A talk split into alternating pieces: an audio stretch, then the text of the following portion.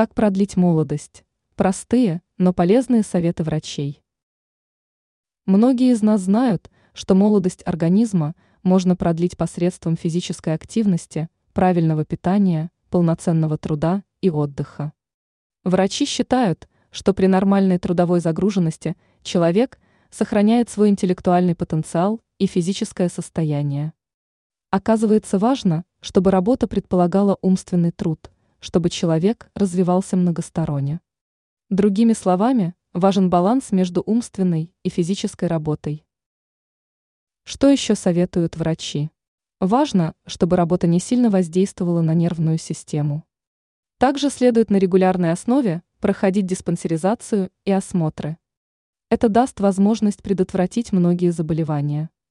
Важно понимать, что никогда не поздно заняться своим здоровьем. Но чем дольше человек не обращает внимания на свое здоровье, тем больше рисков ухудшить состояние. Человек достаточно быстро привыкает к хорошему. Но если напряжение преследует его на протяжении долгого времени, то индивидуум может перестать понимать, что с ним что-то не так.